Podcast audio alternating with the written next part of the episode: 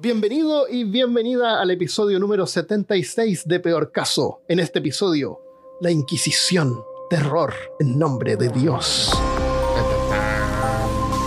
Hablándote desde los lugares más herejes de Austin, Texas, soy Armando Loyola, tu anfitrión del único podcast que entretiene, educa y perturba al mismo tiempo. Junto a mí esta semana está Christopher Kovacevic.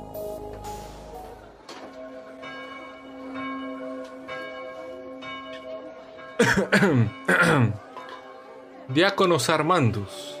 Es microfones, está asentitos. Sí, sí, claro, Inquisitor Christopher Stio. Se acusates est de bruja diáconos.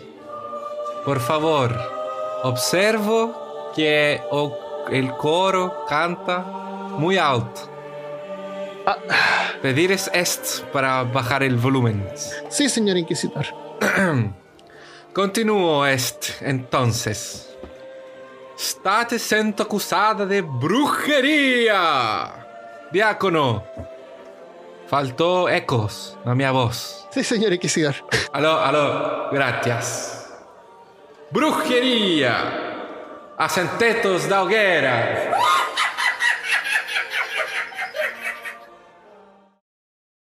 La Inquisición. Nadie espera la Inquisición, dicen. No, nadie espera la Inquisición vamos. española.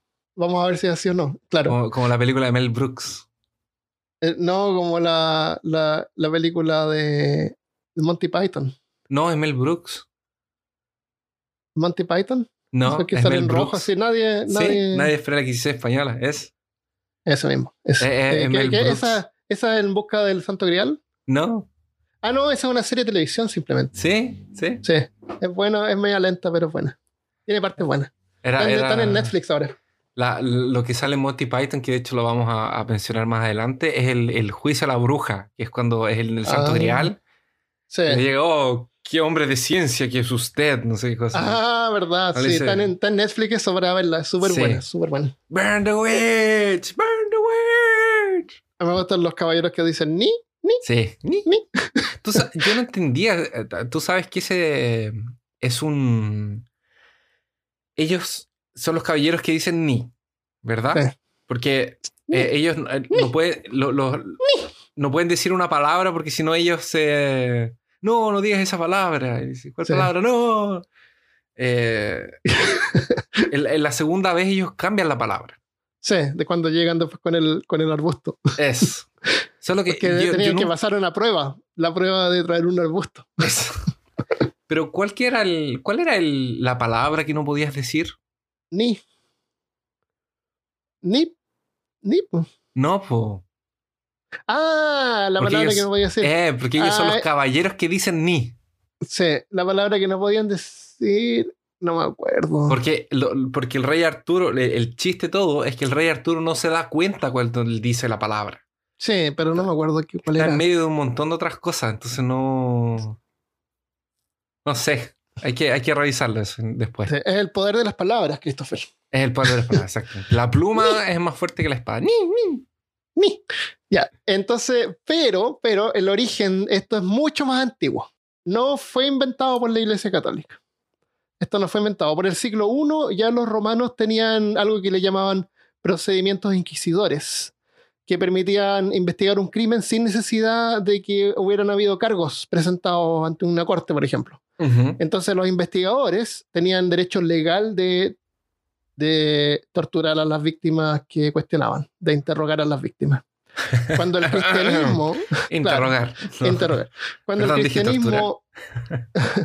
cuando el cristianismo apareció recién por el siglo IV, o sea, como por el año 400, Ujú. el siglo IV es el año 300 al año 400. El Por siglo el 300 entre el cuarto es año 350 y 450, ya. 300. Ujú. eh, esas prácticas continuaban. La única diferencia es que ahora se extendía también a asuntos religiosos. Y después la Iglesia Católica tomó control y no más, más que control, sino que como que administró la- las, las, la- la- las ramas o la- las diferentes em, versiones de la Inquisición. Por ejemplo, la Inquisición española era una de estas Sí. versiones. Ujú. Había otra, la Inquisición romana, Inquisición eh, portuguesa. También. Entonces eran como diferentes ramas de la misma eh, actividad. ¿Organismo? Organismo, claro. Claro, organización, Organización. Pero toda organización por la, por la, por la iglesia eh, Católica. romana católica. Sí, Eso. no tenés problema. Por favor. Eh, Entonces, Incluso porque la- las iglesias evangélicas son más nuevos que eso. Las iglesias evangélicas y las protestantes nacen por ahí por el 1500 recién. Claro, pero al mismo tiempo no son tan nuevas tampoco y de hecho fue una de las razones que iniciaron la Inquisición, porque habían grupos que decían ser más cristianos que los católicos y hasta el día de hoy eso pasa.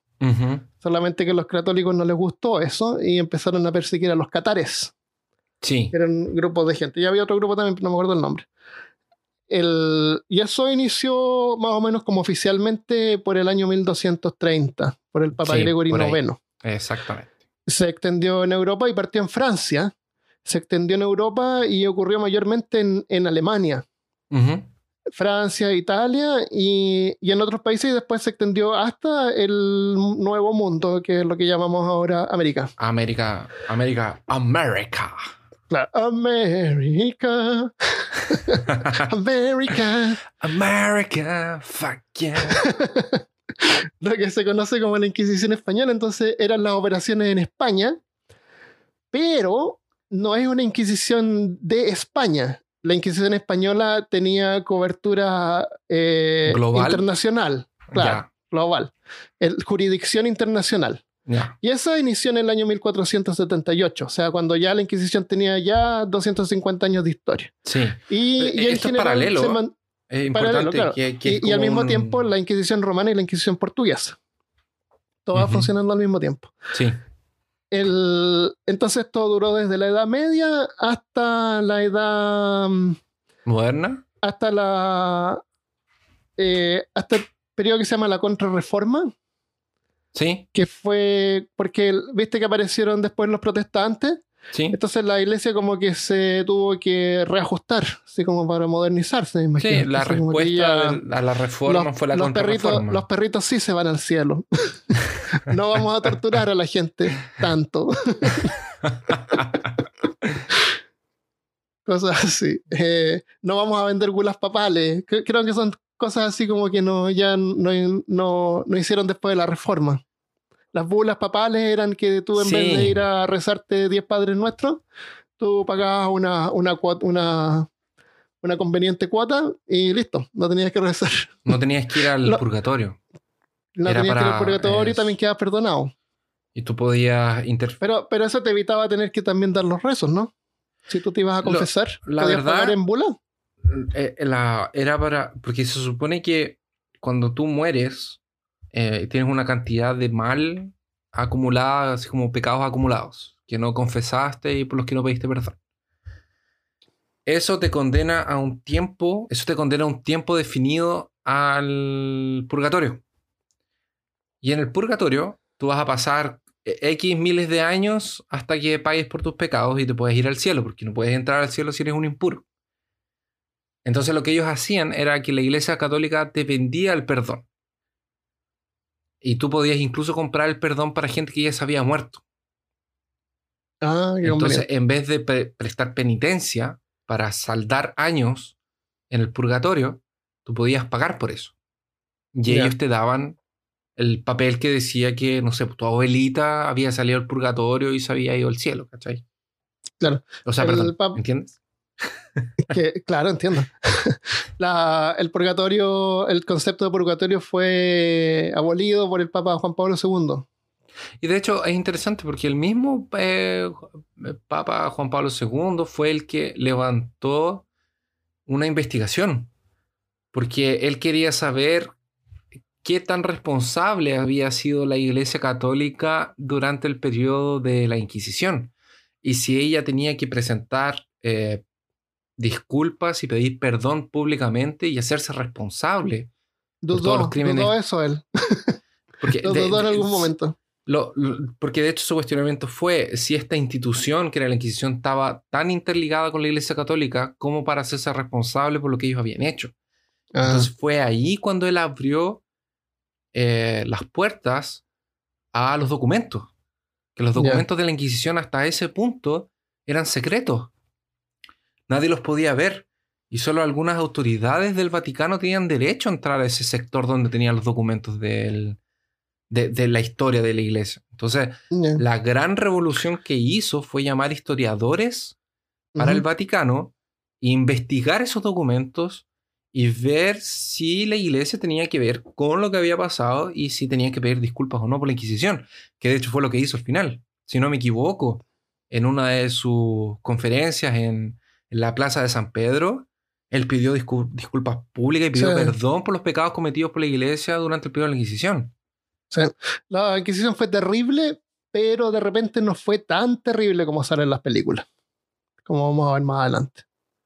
Claro, fue cuando, tan- no- no era, no era tan, tan cuando te toque a, hablar de la parte que te gusta, que es de claro. las claro. torturas. Yes, sí, sí.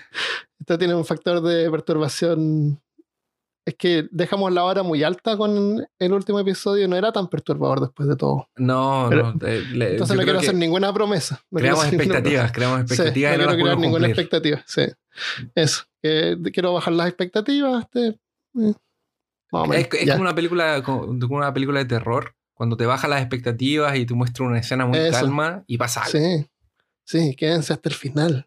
Escucha, no va a pasar nada. Claro, sin crear expectativas. Claro, ningún hueso será roto. El- entonces, en España, bueno, se inició eh, por el Papa que se llamaba Sixtus, pero Sixtus era el Sixtus Cuartos. Debería haber llamado Sixtus Sextus. claro. Sixtus Séptimo, ya. Eh, él es el que inventó un método de, de administración de proyectos, ¿no? Sigma 7, Sigma algo, no me acuerdo, no, nada que ver, qué fome. No entendí el chiste. Y se inició en España porque el Papa también eh, se empezó como a aburrir de que en España habían demasiados judíos y no quería compartirlo con los judíos. La culpa siempre es de los judíos. Siempre tienen la culpa los judíos. Es, es, es mandatorio en estos Claro. asuntos de religión la culpa es de los judíos. A los judíos les llamaba marranos. Eh, Oh, qué terrible. y en realidad la Inquisición no afectaba a los judíos, no eran perseguidos los judíos por la Inquisición. Pero si un judío se convertía al cristianismo y seguía practicando sus, eh, sus prácticas judías en secreto, eh, se convertía en hereje, igual con los musulmanes. Y esos sí eran perseguidos. Eh, como los perseguían para quemar las casas, quitarle los No, títulos de era- propiedad. Eso, eso era la, la plaga. No, no, pero también. Eh, Porque lo- los perseguían para quitarle las casas, para porque tenían mucho poder y estaban, eh, de alguna forma, estaban invadiendo Europa de una forma pasiva. Entonces, el... o digamos ganándoselo. claro, ganándose Europa de una forma pa- pa- se le llama legal, legal. de una digamos. forma legal, exactamente. No, sí, no, invasión es como, como fuerte la palabra, pero creo que se entiende para dónde va. No- no Entonces, hicieron, lo que quiero decir es que ellos no hicieron nada sin derecho. Todo lo que tenían se lo ganaron. eso, exactamente. Justamente. Pero a la iglesia no le gustó eso. Como a la iglesia no le gusta, no le gustaba casi nada que le quitara el poder. Obvio, claro. Porque era muy Porque política la iglesia en ese Tenía tiempo. mucho poder. Entonces no lo quería perder por nada. Claro, claro. Lo otro interesante es que eh, perseguían a los judíos y los obligaban a em, convertir. le- Les, les daban dos opciones. O iban a juicio o renunciaban, o, eh, o renunciaban a su fe y se convertían al catolicismo. O sea, a eso. Ay, espérate, yo entendía que no perseguían a los judíos, solamente a herejes. Solamente herejes. Es que los, judíos, por hecho de no ser católicos, ya eran herejes. Cualquier cosa Eso- que no eso es vi que no era así. Pero a lo mejor era así. Eh, Yo creo Entonces que era sí un poco los así. judíos. Sí, sí los perseguían. No estás seguro. O sea, lo que yo encontré era que en ese tiempo sí había, pero creo que está eh, creo que lo leí por, por encima y no lo volví a Ya. ver. Pero, pero, acuérdate también que habían un montón de, de versiones de la Inquisición. Ah, Entonces, claro. entonces a lo mejor algunos sí lo hacían y a lo mejor algunos lo hacían en forma como más ilegal, Y, y- y dándose obviamente, libertades, porque si, la- si el objetivo era eh, bajar la cantidad de judíos, eh, yo creo que primero era convencerlos tratando que se convirtieran al cristianismo, ¿no? Y muchos de ellos lo que hacían era decir que sí se habían convertido y, y tenían sus reuniones secretas, que era lo que tú estabas diciendo. Exactamente, sí. Eso. Y eso, según lo que yo vi, eran los que eran considerados herejes, no, no por ser judíos o musulmanes. Sino por decir que eran... Pero, además, pero no me sorprendería también que también los abusaban de ellos y les daban algún incentivo para convertirse al cristianismo. También leí por ahí que fue una inquisición la que fue atrás de los, de los templarios. ¿Ah, sí? Sí. ¿Se Fue viene una- episodio de templario? Tal vez. Leí por ahí y Vamos- tal vamos vez. por la rama de la- día- De la- ahora vamos por otra, otra vía. Claro. Es bueno aclarar que este episodio sobre la Inquisición es, entre comillas, eh, una pequeña introducción. Yo pensé Entonces- que era sobre la inquisi- los inquisidores de Warhammer. Yo, oh, son la tech. Me encantan Hablamos, hablamos de ellos en el episodio de Warhammer. De Warhammer. El- los inquisi- la Inquisición de Warhammer es la representación magnífica de la Inquisición. Yo creo que es como la Inquisición ideal. Claro. Sin piedad. El con sueño de un inquisidor. Lo- los Sí. que cuidan al emperador. No, bacán. Al, eh, pero Em, discúlpame, al dios emperador. Al dios emperador, ¿verdad? Eh, em, entonces, para. ah, no vamos a hablar específicamente de las brujas de Salem, lo que pasó, Ah, no. o, con, o de lugares Eso lo, específicos. eso lo vamos a dejar para el episodio de brujería. Podemos dejar eso exactamente, o tal vez incluso dedicarle un episodio específicamente a lo que, lo que pasó ese día en la noche en Salem. Claro. eh, pero ahora vamos a tratar como de, de hacer un- un- una introducción para que se entienda qué pasó, algunos ejemplos de torturas, pero no vamos a entrar en algo específico porque no nos daría el tiempo, porque son muchos años de historia. ¿Mm? Ejemplo de Y- tortura que pueden aplicar ustedes mismos. Claro. como Unas como ideas. ahí. Inquisidores de Claro. peor, peorcasianos, como se Sí, si quieren ahora. escuchar el, el episodio de Warhammer es el 28. Peorcaso.com slash 28. Sí, sí. Por favor, escúchenlo, está muy bueno. Em, Inquisitio Areticae Pravatis, o como se conoce mejor, la Inquisición. Inquisi- la palabra Inquisición quiere decir investigación. Por eso que tú decías que en Roma existía un grupo que investigaba algunos crímenes, que era la Inquisición. No eran los que buscaban herejes, sino que eran los que Ah, investigaban. correcto. Claro, claro. Ahora es un tema obviamente que trae eh, discusión y polémica tanto entre especialistas en el asunto de, mm, eh, como para personas no tan especializadas como nosotros, obviamente ya hablamos de todo lo que se nos da la gana y, Y si no sabemos, lo y inventamos. si no sabemos lo inventamos. Entonces, No, no lo inventamos. tratamos de encontrar fuentes, pero Claro. para que podamos comprender un poco mejor lo que pasó, vamos a tener que entender un poco el espectro de lo que estaba pasando en ese tiempo, al principio de 1233, más o menos, Uh, yo no me acuerdo. para entender un poco lo que estaba pasando y por qué este organismo fue creado al final de, de- de- o sea, por qué crearon la Inquisición.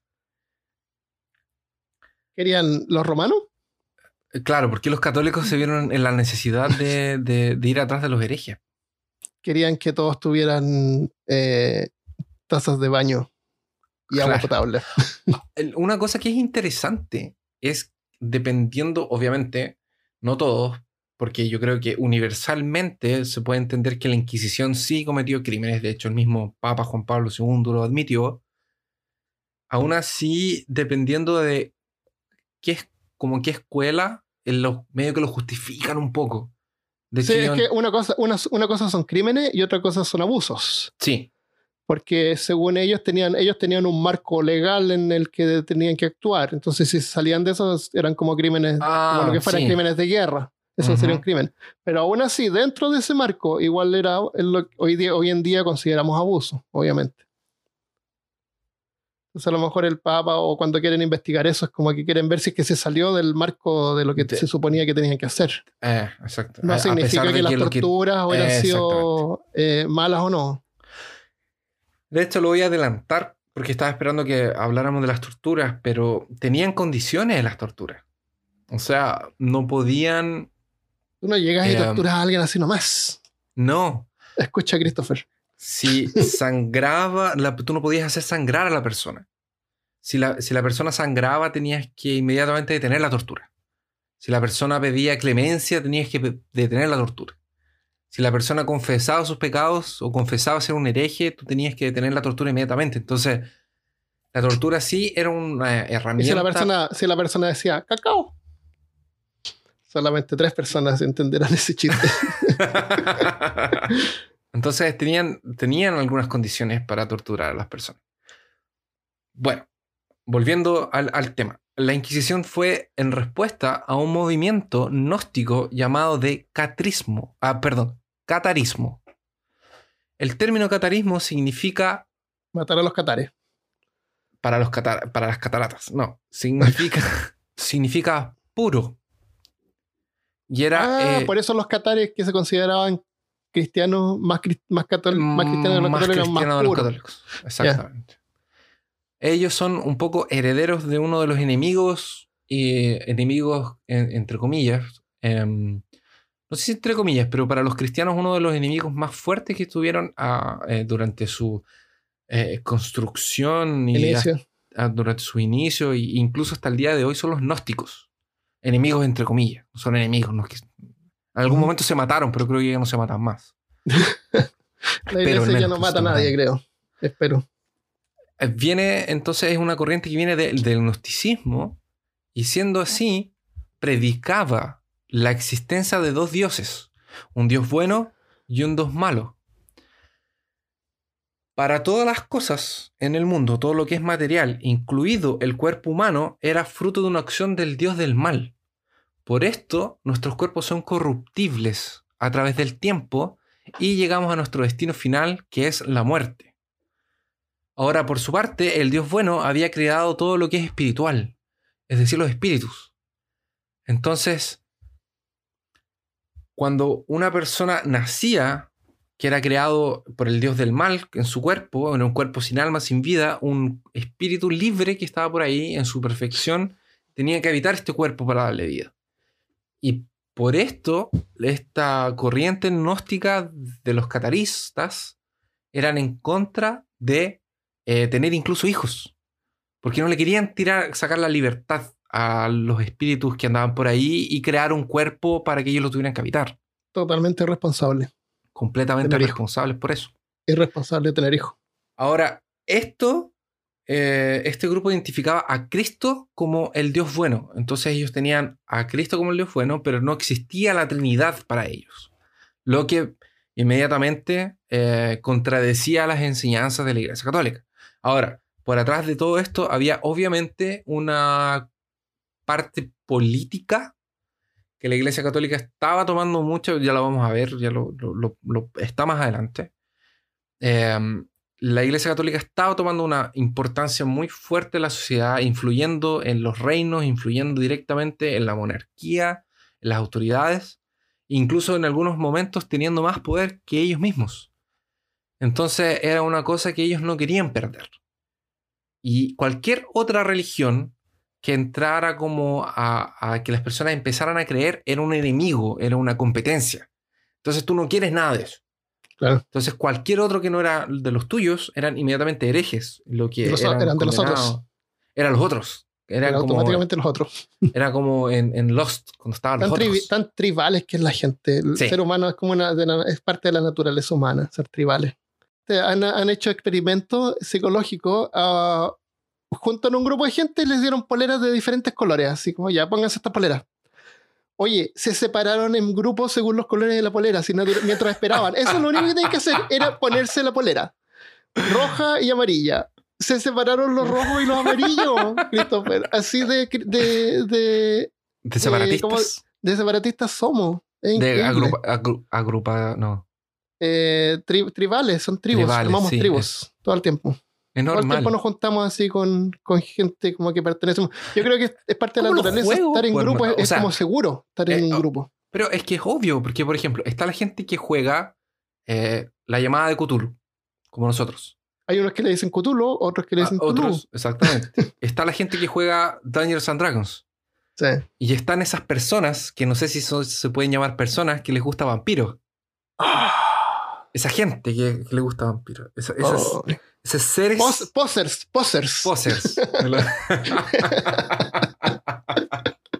Snobs, que le gusta. Snobs, que les gusta mucho. Claro. No. O sea, eso no es un juego No, de rol. claro, Es increíble. Claro, no. Hay que, hay que. De repente hay que abrir los ojos. Podríamos tener una inquisición que persiguiera a la Sí. gente. Qué. Oye, de hecho, existe la inquisición en, en Mundo de Tinieblas, que, que es el de vampiros. ¿Ah, sí? Y eran súper Podríamos- fuertes. Eran, ¿Podríamos jugar matando vampiros? eran ¿Podríamos hacer un juego sobre terriblemente. Sí, de hecho, Sí, de hecho, éramos cazadores de repente. En eran NPC. Sí. Era No, de pero, cazador pero se podía cazado. jugar como creo. cazador o no?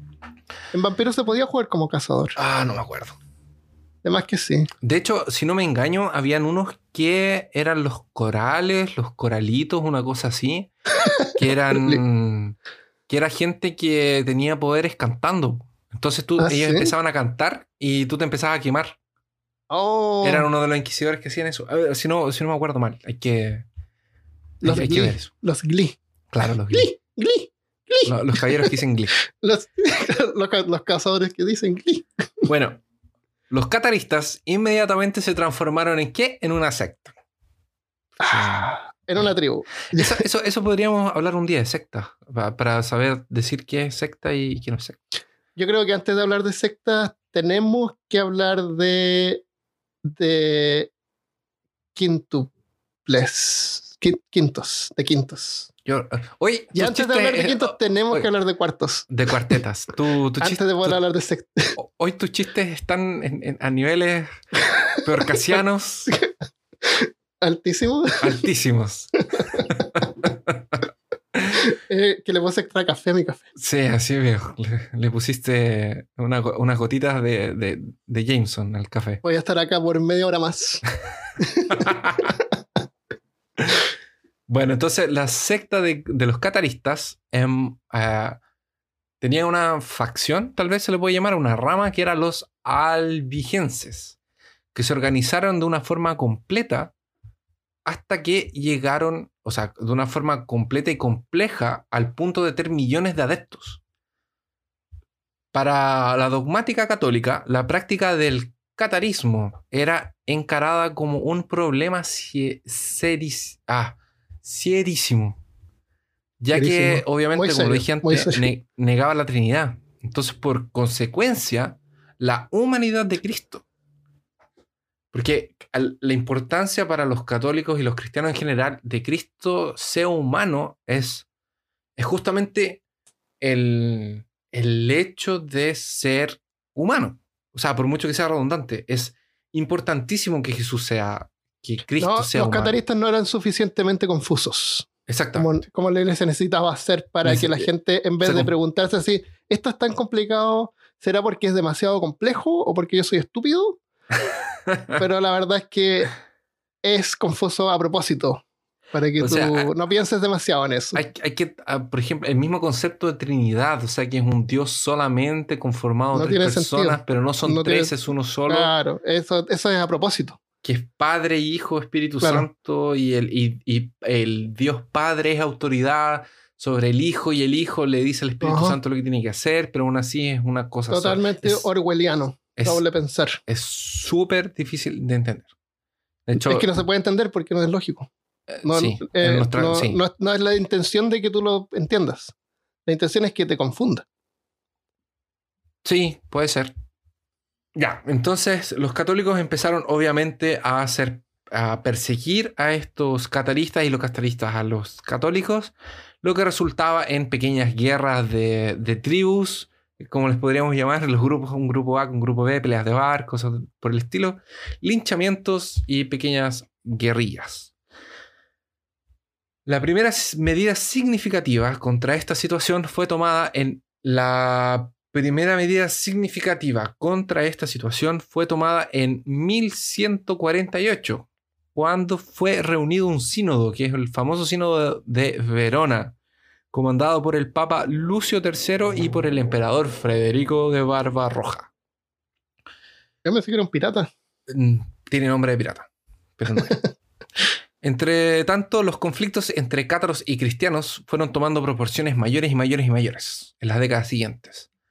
Hasta que eh, el Papa Inocencio III asumió sus funciones como sucedor de Pedro, que era otro papa. Más o menos ahí por el año 1000, 1190, una cosa así. Entonces él tomó medidas más drásticas contra el catarismo, que empezó a excluir a los herejes de sus funciones públicas y empezó a confiscar sus bienes.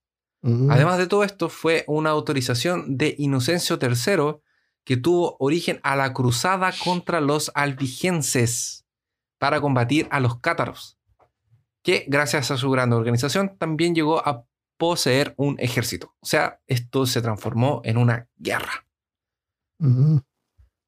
Pasado este periodo de turbulencias en el século XII al século siguiente, la práctica de la herejía de los cátaros aún existía, a pesar de todos los esfuerzos de la Iglesia Católica.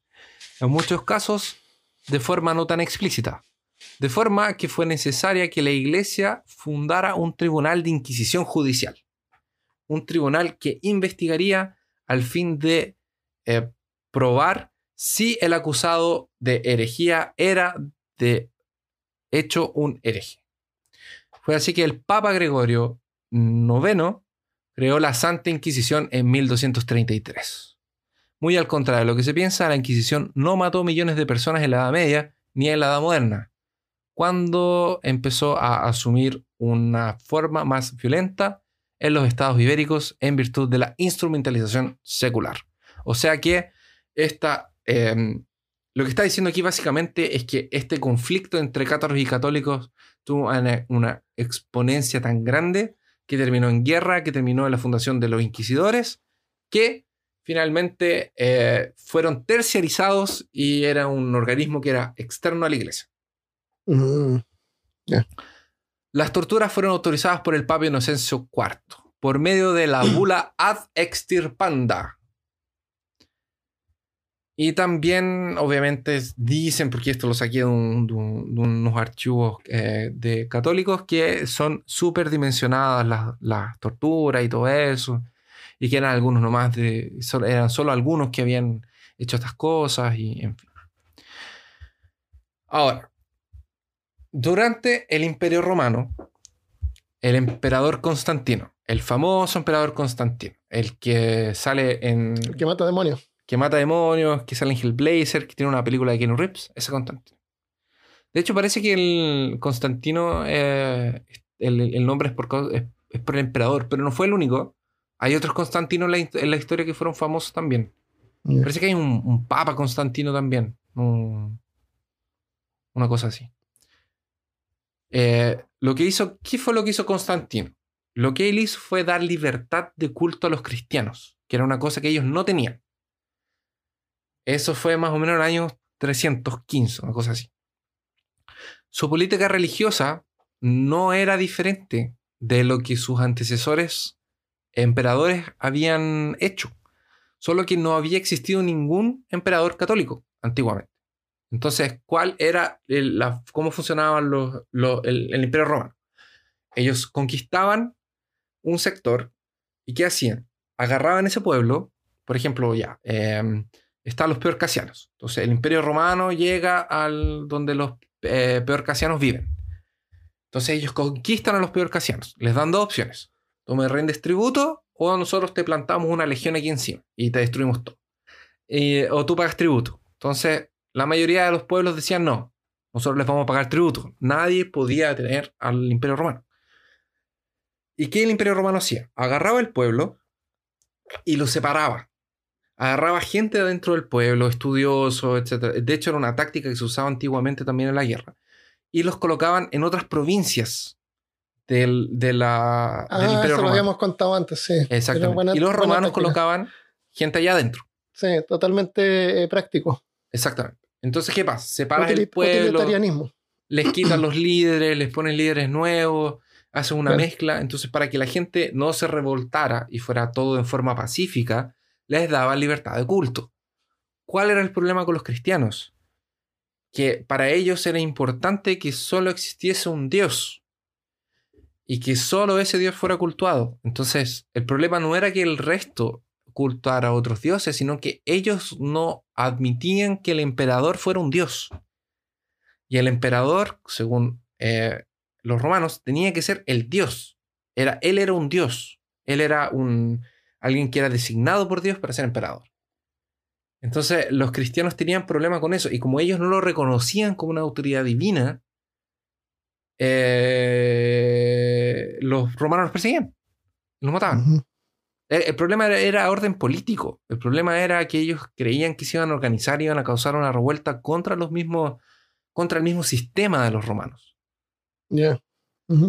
Tiene sentido. Em, entonces, Después, cuando Constantino se, se convierte al cristianismo, las persecuciones paran y, como todos los otros emperadores, hacían esto de que dejar cultuar a sus dioses cada uno en su ciudad, y por eso habían ciudades como Éfesos, que tenían un montón de dioses adentro. Eh, él le dio libertad de culto a los cristianos finalmente. Además, Constantino toleró los cultos, concediendo al clero de la iglesia los mismos privilegios que el imperio le daba a los sacerdotes paganos, que ellos antiguamente no tenían.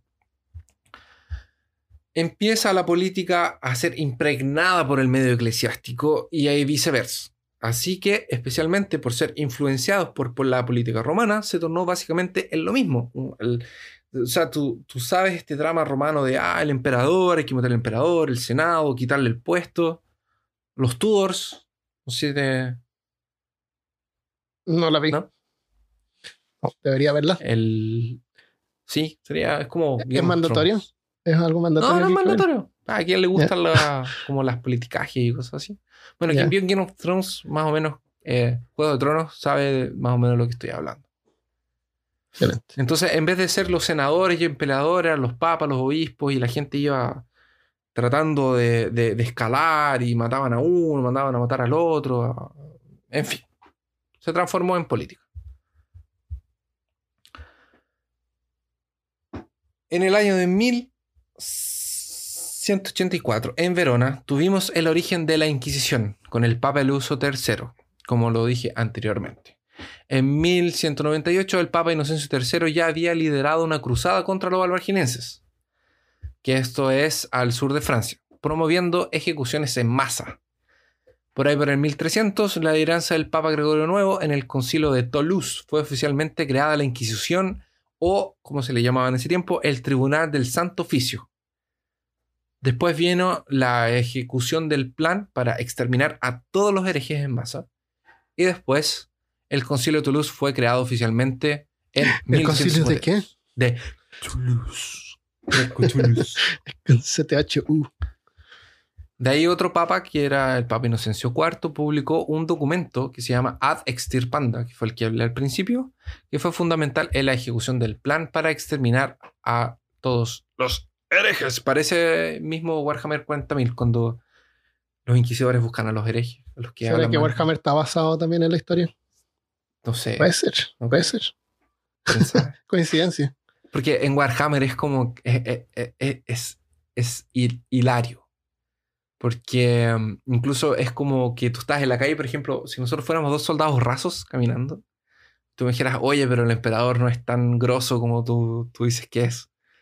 De ahí como que sale un, inquisidor y dice así como, ¿qué dijiste?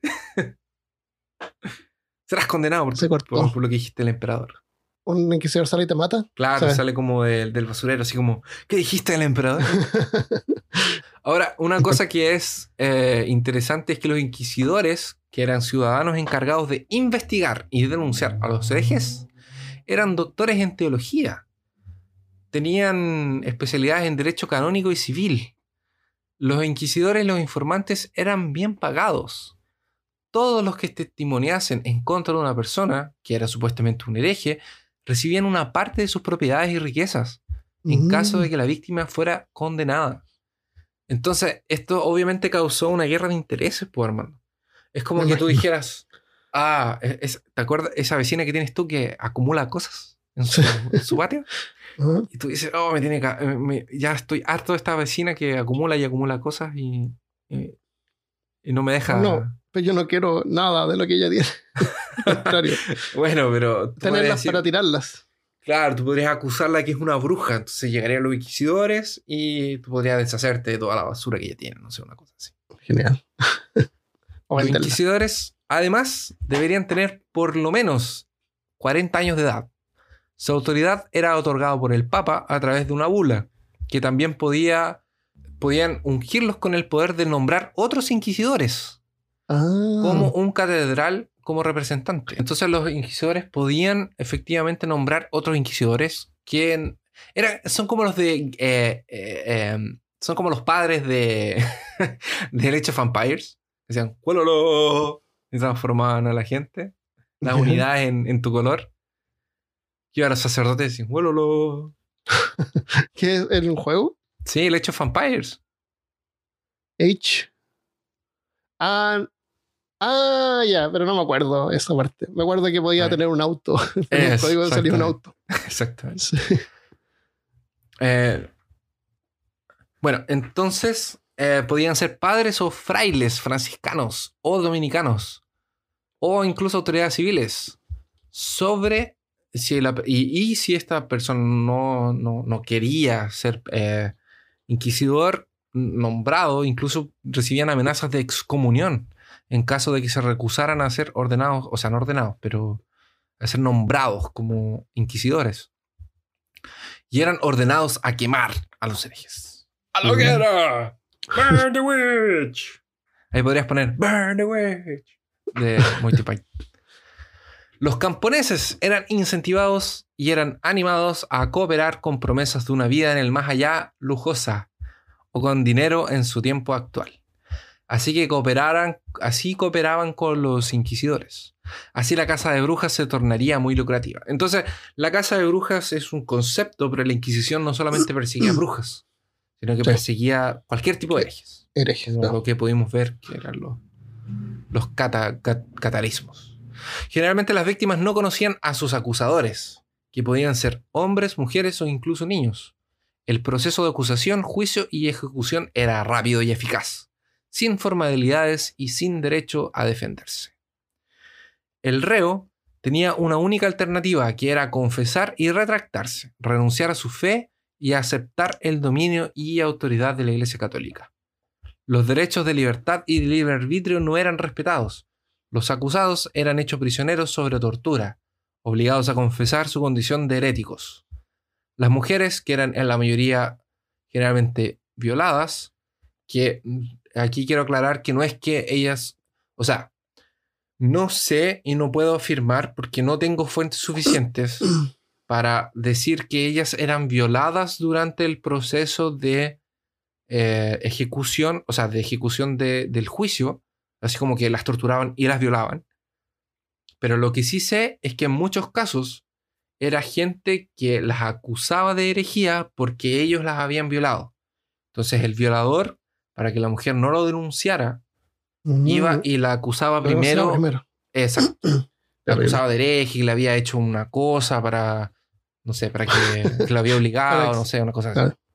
Entonces no eran acusados de, de- así, obviamente la ejecución era eh, inmediata, o sea, ella no se podía defender, no podía hacer nada. Eh, los juicios eran súper injustos, o sea, llegaba la, la Inquisición a tu, a tu pueblo y tú sabías que no ibas a tener... Si la Inquisición llegaba a buscarte era porque ya habían tomado la decisión. El juicio ya había sido hecho, tú solamente ibas a ser víctima de, la- de las consecuencias. La ejecución era en presencia de todos los que vivían en el poblado. Punir públicamente era una forma de intimidar a la población. La víctima podía ser ahorcada, decapitada o la mayoría de las veces quemada. Y ahora, Armando, por favor, cuéntenos sobre ¿Cómo? cómo lo sacaban las confesiones de las personas. Bueno, una cosa es que la, la Inquisición, viste, como en Monty Python salen que nadie, nadie sospecha, como dicen, nadie. Es Mel Brooks. Nadie espera la ¿Por qué Inquisición. dicen. Mel Brooks? ¿Por qué es Mel Brooks? No es, no es ¿Quién Monty? Python. ¿Qué es lo que es, Me- es Monty Python? No es Monty Python, es Mel Brooks. ¿Quién es Mel Brooks? El, el El, tipo que hizo, de. el, el que hizo el programa. Mira, te voy a mostrar. Te voy a Mel mandar Brooks, ahí. el, el, el americano que hizo de la película de Jesucristo. No, es otro que hacía, es el que hizo Spaceballs. Ah. Ah, ya, ya, pero estamos hablando de lo mismo. De los tres inquisidores vestidos de es rojo lo mismo, que pero el, era, era el programa de Mel Brooks, no era Monty Python. Espérate, Déjame Ah, ya, bueno, pero eso es un detalle. pero eso es súper común que la gente, nadie anticipa la Inquisición. Claro, nadie espera la, Nadie espera la Inquisición. la eso. Inquisición española. A la Inquisición española. Esa era Monty Python entonces. Era Monty Python. Entonces hay otra. de Hay Mel otra. Brooks. ¿Es, es cómico también? También. Y es Mel Brooks, por loco. Que es el mismo tipo de humor. De hecho, parece que. No, no estoy seguro, pero creo que él era Ah, parte. Y eso Vamos a lo mejor era como una copia americana que hicieron. Vamos a dejar los videos de las dos cosas en la página de, de este episodio en peorcaso.com slash Y si alguien, 76. si alguien sabe la diferencia, por favor, nos cuenta. Vamos a investigarlo. No. Te mandé ahí el, el link para que lo tengas Ya, para después. perfecto. Listo, tenemos. Ya. Estamos, estábamos los dos bien. Ya, entonces la cuestión es que en realidad no, no era así. La eh, Torquemada, eh, que era uno de estos famosos inquisidores, ¿verdad? Creo, sí. ¿Cómo se llamaba? Miguel de Torquemada.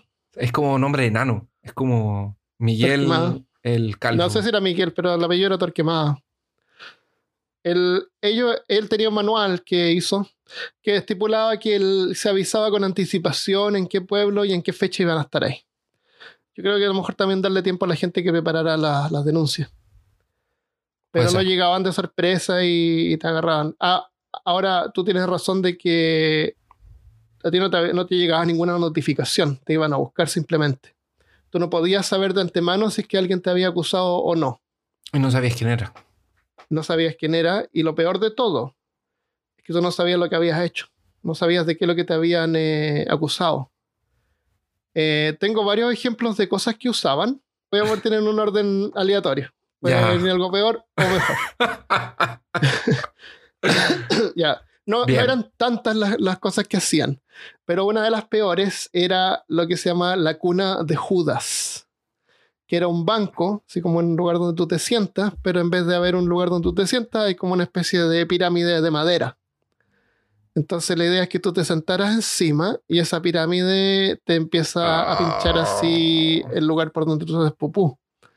O en el caso de la mujer donde hacen pipí. Eh, y como si eso fuera poco, eh, te amarraban de la cintura y te, y te ponían pesos o con poleas te hacían eh, descender en esta pica. Lo cual te rompía, obviamente, las Ay. partes inferiores y te podías morir desangrado o infectado si es que no te terminabas en la horca después. Eh, totalmente método de tortura, 100%. Terrible. Horrible.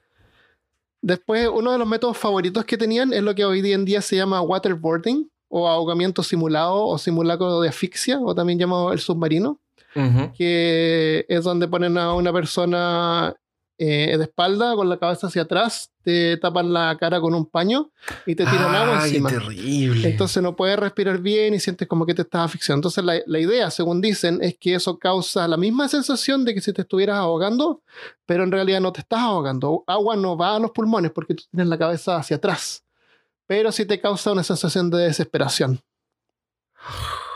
Y eso era el método favorito porque, como tú decías, no, no, no sangraba, no dejaba, no deja... Es un método favorito hoy en día. De hecho, Obama lo, lo, lo, lo revocó para que no fuera usado por la, por la CIA, qué sé yo. Pero hasta el día... Pero, pero Bush eh, lo aprobaba. Y Trump parece que también, pero no me quiero meter en política. Eh, eh, es un método limpio. Según dicen, no causa daño físico, sino más bien psicológico. Y en el caso de la Inquisición, eh, ellos le llamaban el torrente de toca o la toca. Y toca era el nombre del paño que, que se cubría el, el rostro de las víctimas. Terrible. El, usaban en ellos anotaban todo, eran súper buenos para, sí. para De dejar y todo. de hecho, durante el juicio, además de estar el inquisidor, había alguien escribiendo todo Sí. lo que estaba pasando. Te voy a contar algo sobre alguien que escribió, qué es lo que escribió alguien. Pero, espera, deja- déjame. eh, porque estaba. Como tenían reglas y existía un código para, para realizar lo- los juicios y las torturas, eh, la- existían. eh, había un testigo. O sea, Sí. tenía, que quedar una- tenía que quedar registro de que no se había violado ninguna de esas. De ninguna de esas. Como parámetros de tortura y de.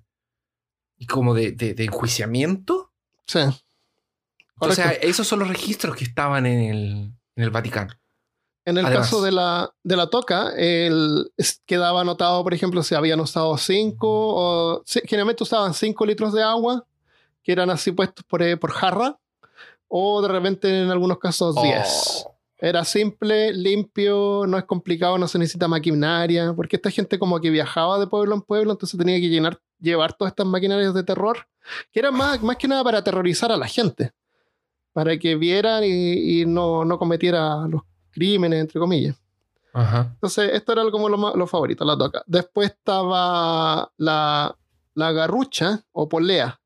Esta era más terrible porque amarraban la- los brazos de las víctimas en la espalda y desde, desde los brazos de las muñecas, qué sé yo, te colgaban en una, con una polea, te alzaban a una altura que podía ser de unos dos o tres pisos, si es que lo hacían afuera, o sea, con una torre de madera, y después te dejaban Sí. caer con violencia, lo que hacía que se te dislocaran los brazos de, la- de los hombros. Y si el peso de la persona no era suficiente para dislocarte, no importa porque te ponían pesos extras Espera, este- colgando de los pies. No es, no es el que te agarraba los brazos atrás y te levantaban, este es el que te sueltan.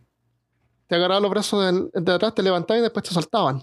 Ah, Como, es como un juego de, de, de parque de entretenciones, pero, pero con dislocación de hombro. pero incluye dislocación.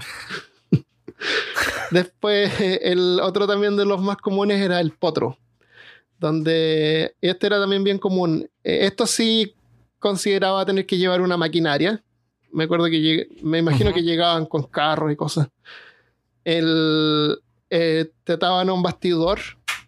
Hay dos versiones del potro. La más común que siempre muestran en las películas o la gente piensa en el potro es que te, te amarraban los- las muñecas y los tobillos y, y con poleas como que te estiraban las extremidades hasta que te las podían Sí. dislocar o incluso separar, ¿no es cierto? Sí. La, el potro, la versión del potro que usaba la Inquisición no era así. El- este potro lo que hacía era como que enrollarte con cuerdas en, la- en las muñecas o en el partes del cuerpo y eso estaba también agarrado a, a poleas, a cosas que podían como forzar.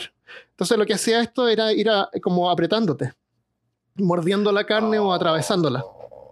Pero no era que te estiraran, sino que como que te apretaba. Y como tú dijiste, estas sesiones eran documentadas. Y tengo eh, una información histórica de un escribano. Esto no es gracioso. No, no es un chiste lo que voy a decir. De hecho, es súper terrible. ¿Y para qué lo un traes entonces? porque es, es peor caso y tú tienes que saber. Porque para que esto no pase de nuevo, porque como vimos, no es la primera vez que ha pasado. Segunda vez que pasó.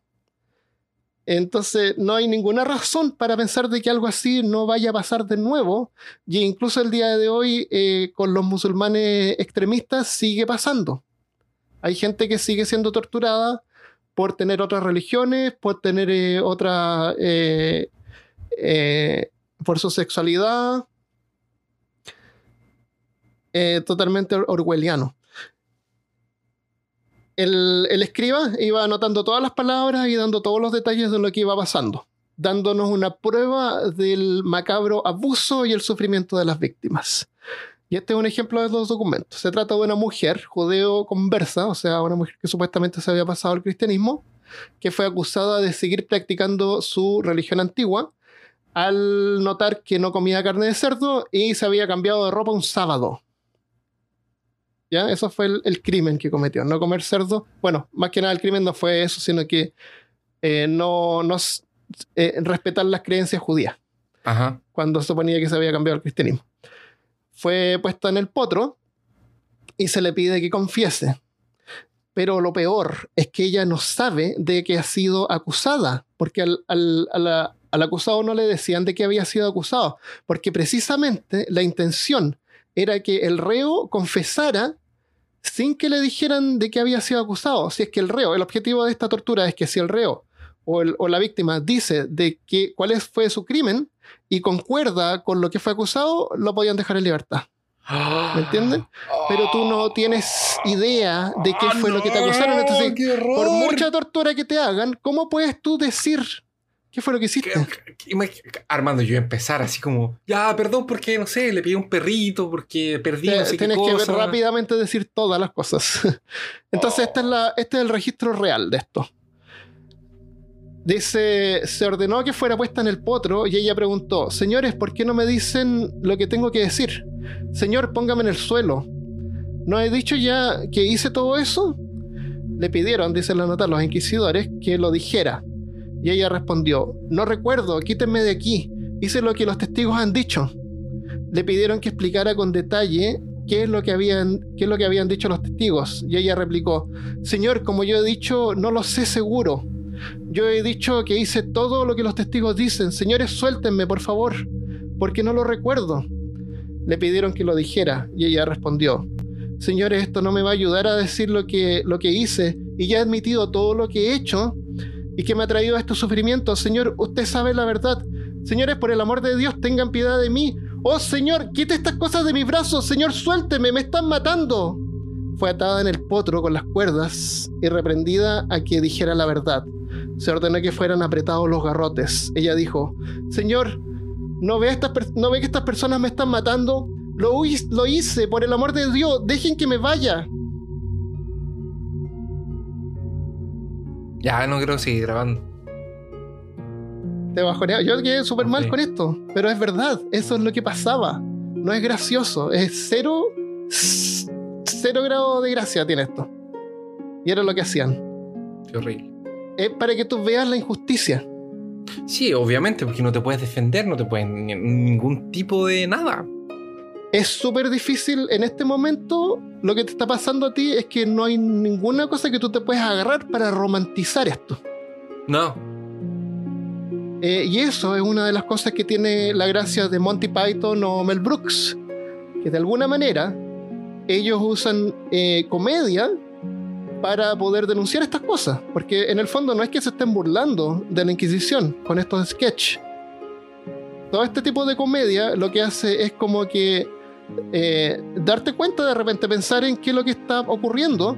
Y yo te digo, esto, cosas así como estas, la historia va y se repite y va y sube y baja y cosas así pueden volver a pasar. En cualquier momento hay que estar atento, hay que estar despierto y hay que tener cuidado y estar consciente de las cosas que han pasado. Y no sé, a lo mejor esta mujer dijo que fue lo que habían dicho los testigos y la dejaron libre. Esperemos. Esperemos. Imaginemos que sí. Ay, ya. Qué terrible.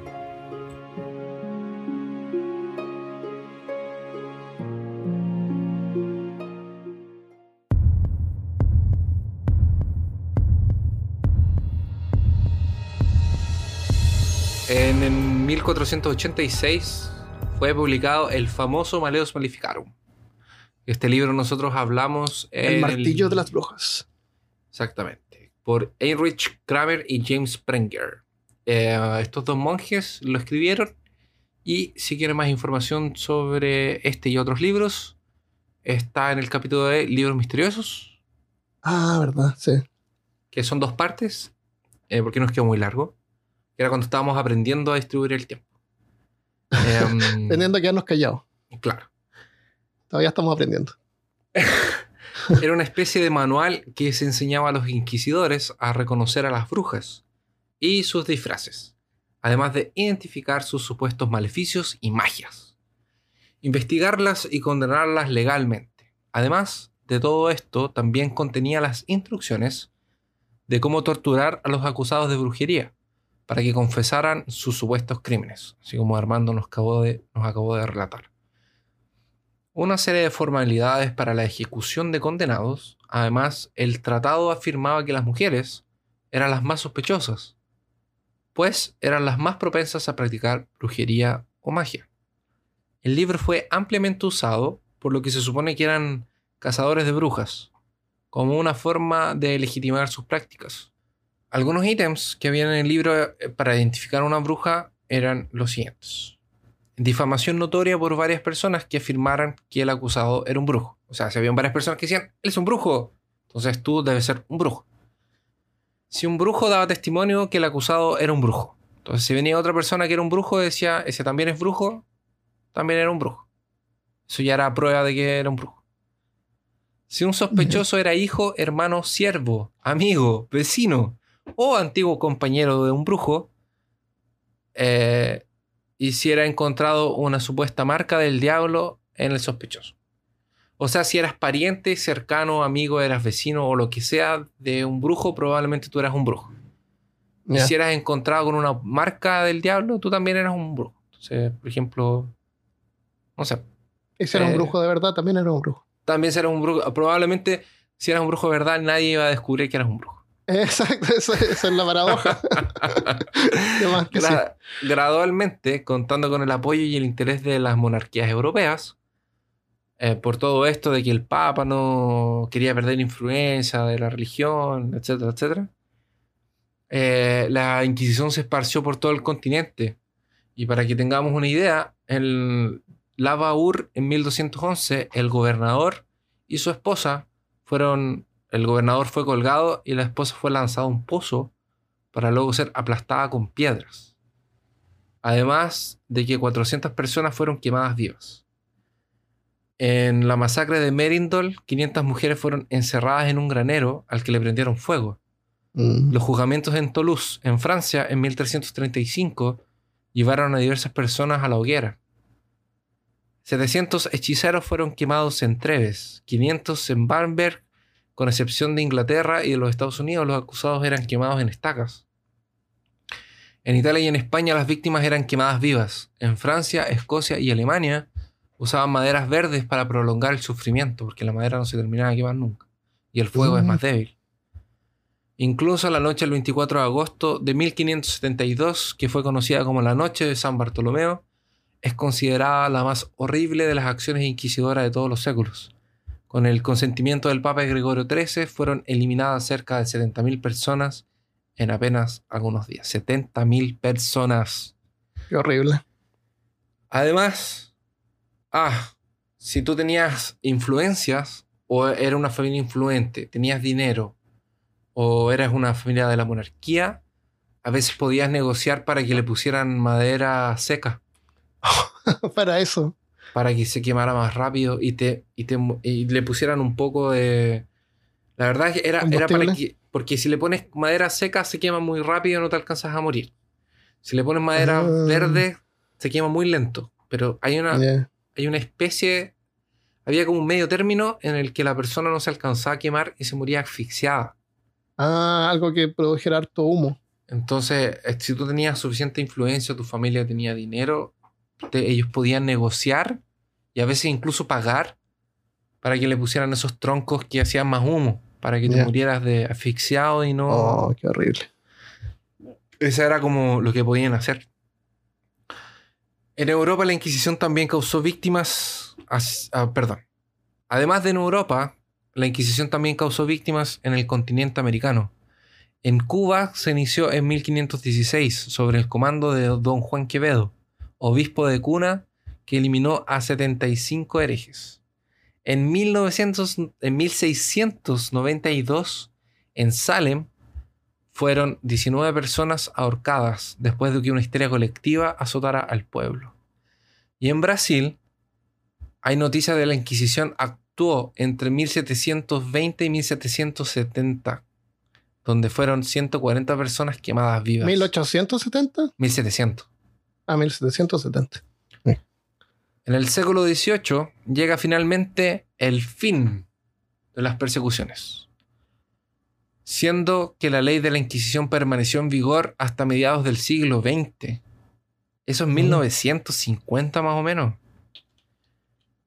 Mismo Sí, tengo- que teóricamente, o sea, teóricamente aún existía a mediados del siglo XX, que es 1900 y alguna cosa.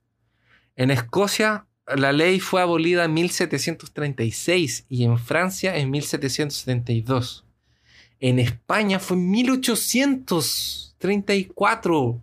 ¡1800! Qué horrible. Súper moderno. Se sub- hay, un, hay un historiador que se llama Justin Glass que dice que cerca de 9 millones de personas fueron acusadas y muertas entre los séculos de, que duró la persecución. ¡9 Horrible. millones! Eh, ¡9 bueno, 600, pero, en, pero en 600 años. es la mitad de la No, población. No, pongáis tanto tampoco. Armando, es la mitad de la población Sí, no, de es Chile. horrible. Ajá. Sí. Una, una de cada dos personas en Chile habría sido muerta por causa de la Inquisición. Qué horrible. Pero espérate, ¿de Santiago? o de otras No, de Chile regiones. porque entero. Si son de otras regiones, da lo mismo. Chile entero son 20 millones de habitantes. Sí, ¿O no? horrible. Eso, ¿no? Sí, más o menos, creo. Yo cuando hice el censo hace mucho tiempo eran como 18 Eran millones. como 18, ¿no? Como 13 Sí. millones, una cosa así. Sí, sí, No horrible. hay nadie en Chile. Ahora deben haber más, porque hay más inmigración, pero Sí. antiguamente no había tanto.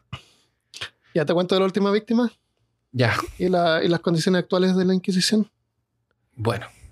La última víctima de la Inquisición fue un maestro de escuela acusado de herejía y fue estrangulado hasta la muerte en 1826. O sea, como tú dices, súper reciente.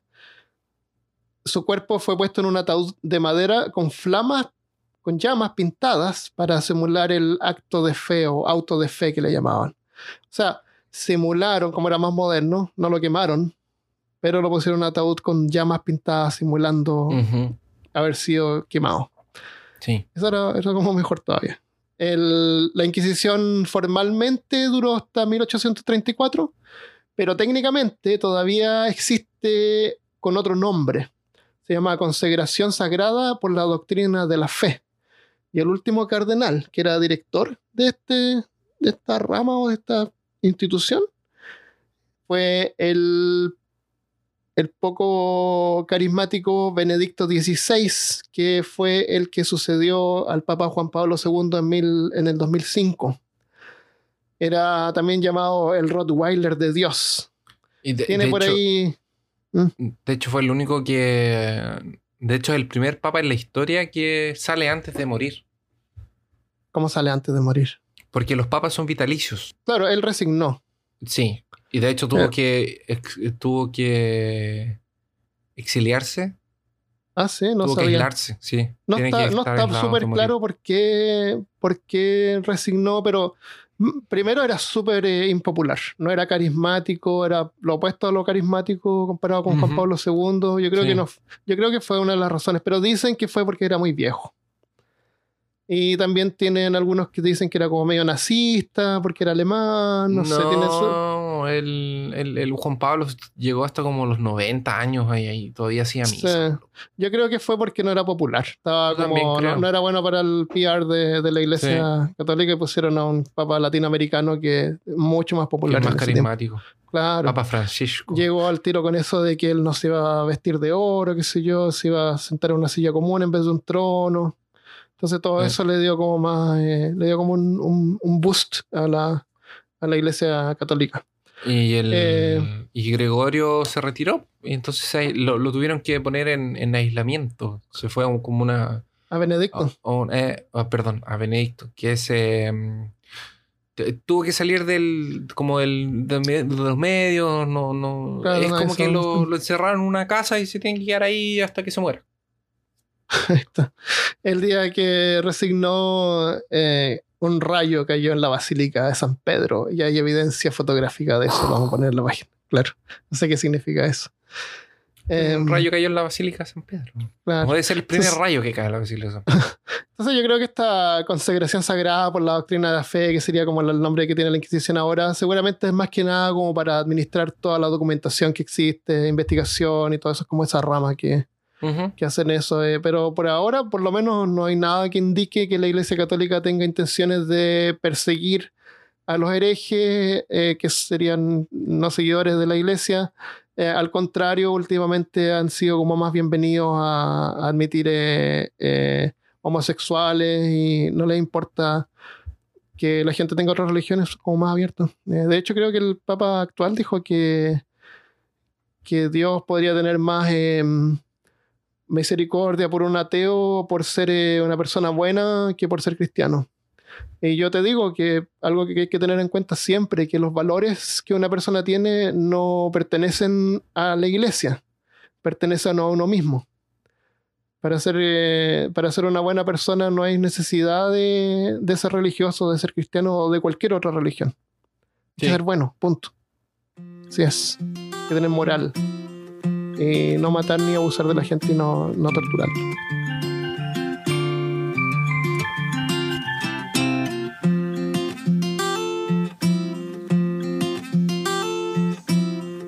Ya, le damos saludos. Ya. Ya, ¿tienes alguna bien. cosa? Algo, Algo más Aquí alegre. están- estamos en los saludos. Tenemos un montón de saludos.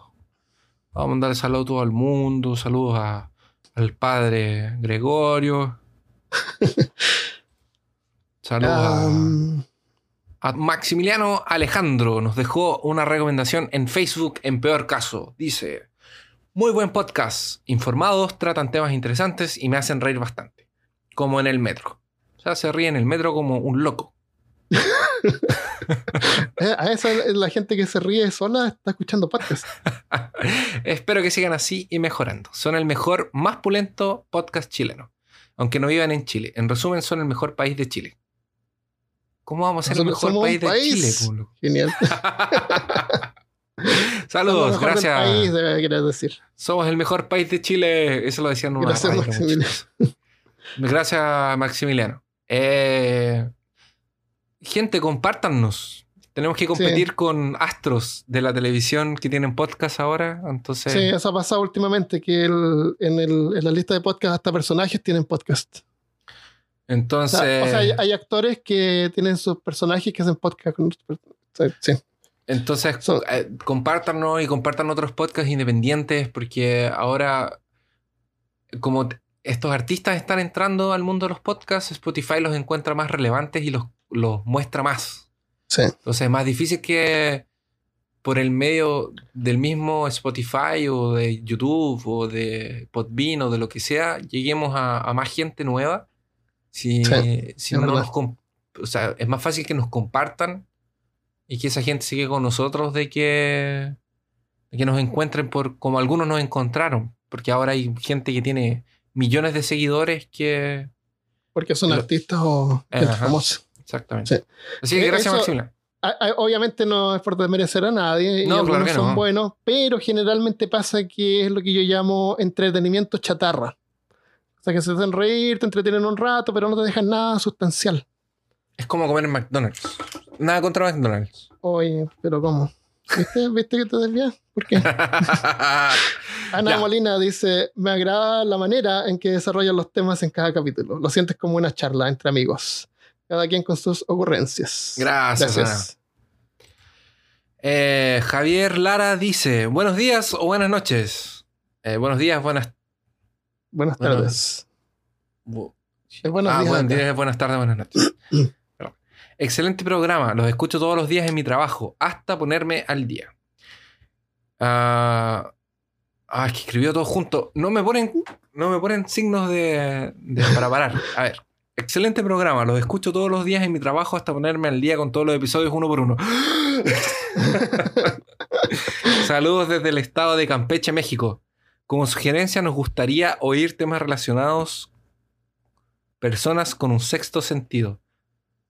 Eh, ¿No, ¿a- no a tenemos como nueve, como nueve sentidos, Christopher? me gusta? Pero parece que Javier Lara son como dos personas, ¿Por qué? porque dice que nos gustaría oír. Ah, Ah. ¿Será su sexto sentido? Puede ser. El séptimo sentido, el de los caballeros del zodiaco. Ah, que Atacaban a la velocidad de la luz. El sexto sentido ver gente muerta. Exactamente. Eh, También es una. eh, eh, ese de ahí es interesante, analizar los sentidos, tal vez. Sí, verlos en detalle, porque lo hemos mencionado varias veces, pero verlos en Pero detalle. no. Pero bueno, ¿Por qué? Porque científicamente tenemos más de, de cuatro sentidos o cinco sentidos. Tenemos más de cinco sentidos, sí. Ya. Por ejemplo, el Acabo de sentido de usar- las mamás. Acabo de, rascarme, acabo de rascarme el ojo, el sentido de la propiocepción, eh, sé en qué lugar está mi ojo, pero no me ya meter el hablamos dedo de en la nariz. percepción, Sí, ¿verdad? hemos hablado de todo Ah. sí, sí, O por ejemplo, el sentido de las madres que tienen para encontrar las cosas. también. Y te dicen, si lo busco yo, ¿qué pasa? Entonces, como jamás lo encontrarás. Y lo encuentra al tiro. Hay, ah, hay también eh, discusiones si el ser humano es capaz o no de identificar el norte magnético, porque se han hecho algunos estudios y, y pareciera que sí. No es algo que usemos actualmente, pero hay, varias, eh, hay varios lugares donde el idioma, en vez de decir eh, que algo está en alguna dirección, la gente dice que es hacia el norte, hacia el sur. La gente como que sabe Ah, hay gente que tiene ese, el, sí. el norte y eso. Sí, hay gente Sí. que tiene un sentido de la orientación que es increíble, casi sobrenatural. Como yo, como yo en Minecraft. Exactamente, como tú en no como Minecraft. tú, no como tú. Mira, yo sé cavar. A mí, abajo, poneme a minar. abajo y hacia arriba. Yo sé minar. Es todo lo que sé hacer. Ya, Yo mino. Yo eso, recolecto materiales. Ese es mi trabajo. claro. Sí. Dale con Javier. Ahora- ya, Javier dice: Hola, saludos y felicitaciones al equipo desde el norte de la Patagonia, Argentina. Gracias. Dejé un mensaje en el episodio de Reptilianos en su página porque al igual que otras personas no he podido descargarlo. Esto huele a los hombres de negro. Probé en su sitio, en Google Podcast y en Podbean sin éxito. Como segunda o tercera vez que alguien menciona ese episodio que no lo pueden descargar, no he tenido tiempo para revisar, pero lo voy a revisar y voy a dejar algún eh, mirror de donde se pueda descargar. Tan, tan, tan. Eh, para ver qué onda, porque es uno de los pillaron. episodios favoritos del terror reptiliano, eh, curiosamente. Y sería mala onda que no se pudiera descargar. Así que gracias, Javier. Vamos a revisarlo. Gracias, Javier. Dinier S. Mena dice: Son excelentes. Me parece muy interesante esa propuesta que tienen de enseñar cosas de interés general de una manera que no se vuelva aburrida como documental. Oye, los documentales son súper divertidos, a mí me encantan. Sino que más bien siempre están sacando comentarios del tema, vivencias cotidianas y, como no, chistes al respecto, lo cual considero lo vuelve muy dinámico. Uno se divierte aprendiendo, como debe ser. Jeje. No hay, Éxitos. ningún, no, hay ningún, no hay ningún documental que haga eso, que sea así como que conversan de cosas diferentes, son súper Mm. enfocados. Los de Monty Python. Claro, los documentales de Monty Python, sí. Gracias, Dinier.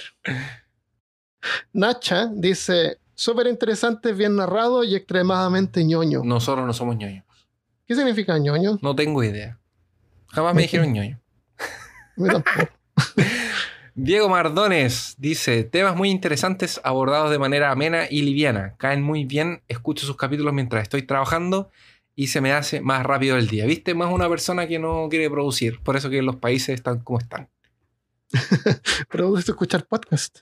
Claro. Vamos a Instagram. Vamos a Instagram. Estamos en Instagram. Ah, ¿Aló? excelente. Eh, en Instagram eh, nos dejaron algunos comentarios relacionados con el episodio anterior, el viaje al centro de la Tierra, episodio 73, donde vemos los mitos y hablamos sobre la parte científica y todo eso. Al que no me invitaron, solo ¿Por qué quería no decir eso. Quería dejar Claro. registrado aquí en este episodio que no me invitaron. Gracias. ¿Por, por qué no te invitamos? No, no, yo no, no, Ah, no quiero saber. No se quiero sa- ocurrió. No me interesa saber. Ya. Parece que esto, es que, la- mira, te voy a decir un secreto.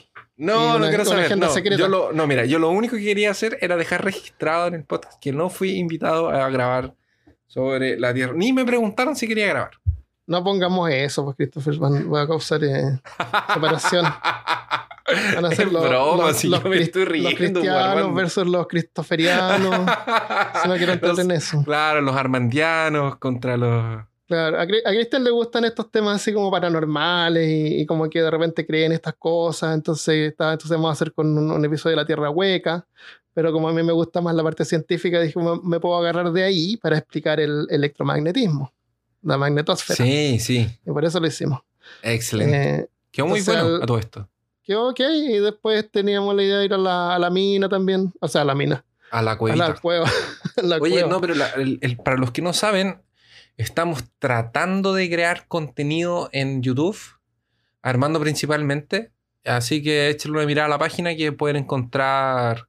youtube.com slash peor caso. Exactamente, pueden encontrar cosas que no están en el podcast. Así que vayan para allá y síganos en Es- Instagram, en Twitter Eso. y darle una compartida y todo eso.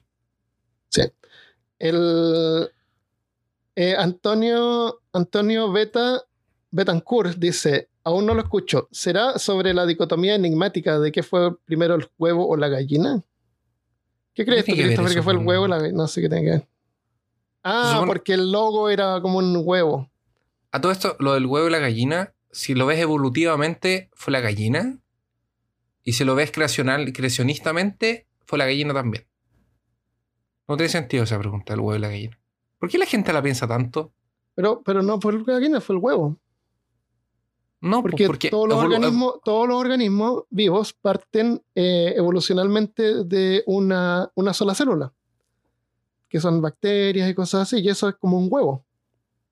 No, pero a, a lo que yo me refiero es que las gallinas vienen de los de la de los dinosaurios. Ah, antes que fueran gallinas, claro. Sí, po. O- oye, ¿tú sabes algo, algo perturbador? No Un quiero saber huevo. cosas más perturbantes. Un huevo es una célula, es una ah, sola no, célula. sí, sí sé, sí sé. No, Del- no quiero ser como- óvulo, no quiero de saber. como 8 centímetros de, de- de diámetro. Es una célula gigantesca. Ay, qué horrible. Y cuando tú la cocinas te comes una célula Es, es un, es un óvulo. O un óvulo. Eh, Giselle Fabián dice, ¿cómo me dio risa cuando Cristian se le olvidó la palabra? Amnesia. Sí, me acuerdo también. Sí, no hice ninguna como, observación, pero lo encontré chistoso. es como irónico. se le olvidó la palabra. sí. Ah, son mis podcasts favoritos, me- eh, dice Rentey, dice, "So- sois mis podcasts favoritos, me encanta escuchar estos temas sin necesidad de tomarlos como si fuera absolutamente real. Eso es importante también. Aunque, aunque lo que yo digo es real. O sea, lo que nos decimos es real, pero hay que nuestras fuentes sean... ¿Son reales? Claro. Son, son eh, alternative facts. Claro. Ya, un Ya. gusto entonces, un abrazo y lo dejamos hasta acá. ¿Cuál era mi dicho que yo iba a decir siempre? Se me fue. Eh, la venganza nunca es buena, matar al alma siempre. envenena. Eso, Ya. algo así. Ya, adiós. Ya. Adiós.